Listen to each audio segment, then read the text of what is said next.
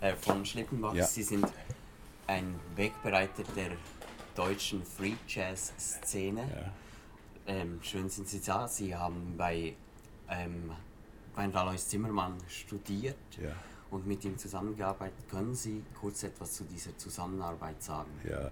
ja, das war damals so, dass wir in Köln schon dieses äh, Quintett hatten mit Manfred Schof in der Zeit, wo äh, der Free Jazz also hochkam, nicht und wo diese ganzen Veränderungen in der Jazzmusik passierten, in den 60er, Anfang der 60er Jahre, vielleicht etwas früher. Und äh, da haben wir als Studenten den Bernd Alles Zimmermann kennengelernt an der Musikhochschule in einem Seminar für Hörspiel und Filmmusik. Insofern waren wir nicht direkt seine Kompositionsschüler, aber wir haben in diesem Seminar mit ihm zusammengearbeitet und er hat sich damals sehr dafür interessiert, was wir gemacht haben. Er hatte auch unsere Musik gehört und äh, auf diese Weise kam es dazu, dass er in seinen Werken, also auch später Passagen eingebaut hat, äh, wo es dann Sequenzen für Improvisatoren und Jazzmusiker gab. Ja, und äh, er hatte auch damals äh, als erstes, ähm, also die erste Zusammenarbeit bestand dann darin, dass er eine Hörspielmusik zu diesem Stück von Elias Canetti gemacht haben, was wir heute Abend auch aufführen würden.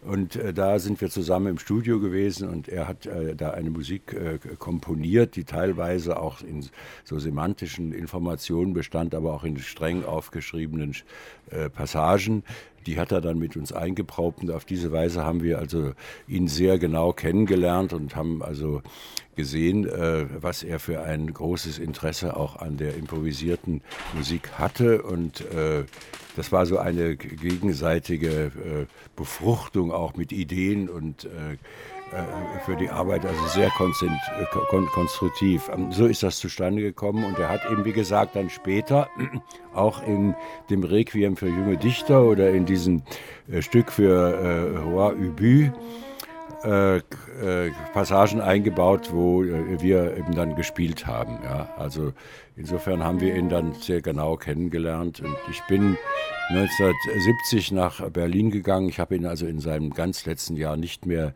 so erlebt, aber es war eine, also für uns war er also auch ein Freund und ein Mentor und ein außerordentlich wichtiger Mann. Ja. Vielen Dank und können Sie noch kurz einige Sätze zum Stück sagen, das Sie heute Abend hier im Probe Ja. spielen? Ja, das ist also eine Hörspielmusik zu einem äh, äh, Stück von Elias äh, Canetti mit dem Titel Die Befristeten.